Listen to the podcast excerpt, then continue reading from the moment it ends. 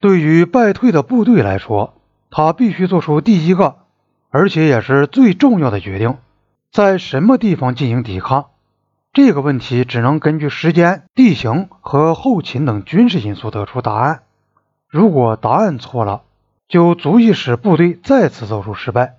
塔帕尔将军和森将军最初的想法是试图守住达旺。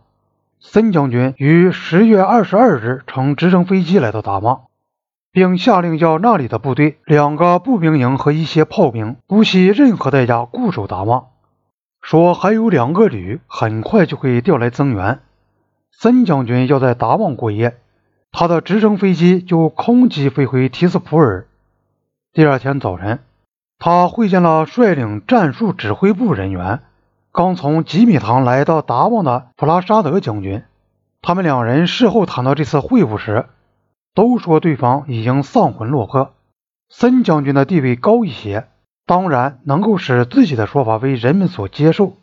双方对森将军在十月二十三日飞回提斯普尔时究竟留下什么样的命令也有争论。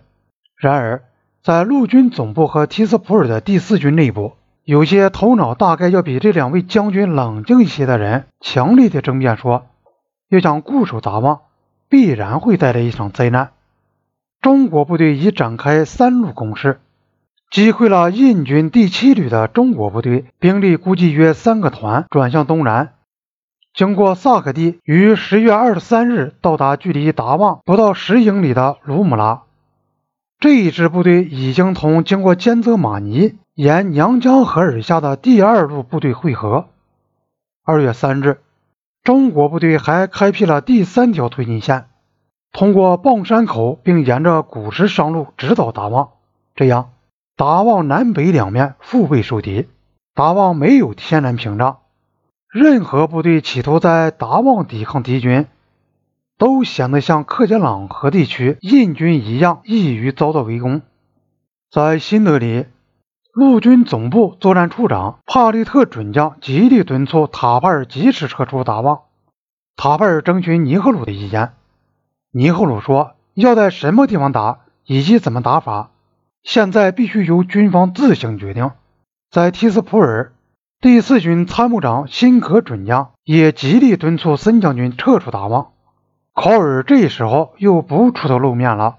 在中国部队进攻的那天早晨。有人说服考尔放下电话筒，放弃对第四军的指挥。结果，十月二十三日，第四军给驻守达旺的部队下达命令，要他们撤退到邦迪拉。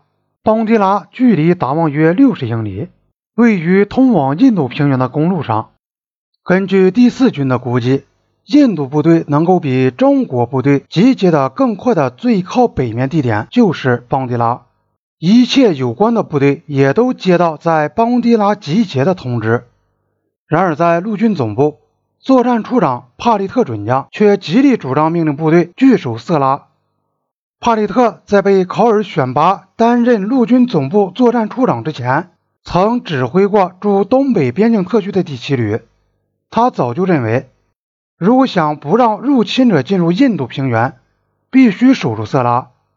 因为色拉是个坚不可摧的天然阵地，帕利特讲话有魄力，而且又讲得头头是道。他鼓吹这种观点，一定受到梅农，也许还有塔帕尔的欢迎。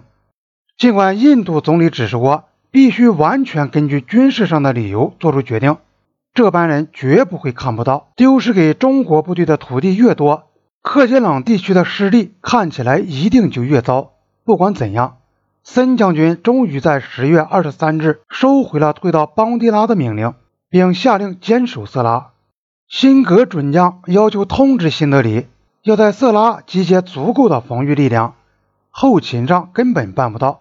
可是森将军回答说，内阁已经决定必须固守色拉，政府的命令必须执行。这个决定是关键性的，而且是灾难性的。色拉这个地方确实有诱惑力。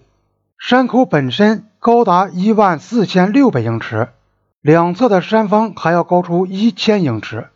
从达旺河谷到色拉要攀登五千英尺高山，道路陡峭，并受到山口及其侧翼居高临下的控制。通向印度平原的公路经过色拉，绕过色拉的只有一些小道。色拉是一个固守的防御阵地，然而它对印度部队又是一个圈套。色拉离印度平原太远，因而不能很快地把它建立成主要防御阵地。那条公路至多也只能跑载重一吨的车辆，从山路地带到色拉要跑好几天，跑一趟很累人。山口附近有几块良好的可供空投的地段，然而在那种地形条件下，空投不但浪费，而且要冒风险。同时，气候的变化也使得空运根本没有把握。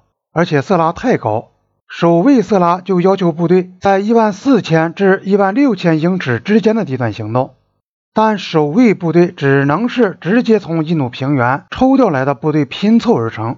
最后，色拉离达旺太近，中国部队只需稍事重新部署，而不必将后方基地向前移动，就可以向色拉发动进攻。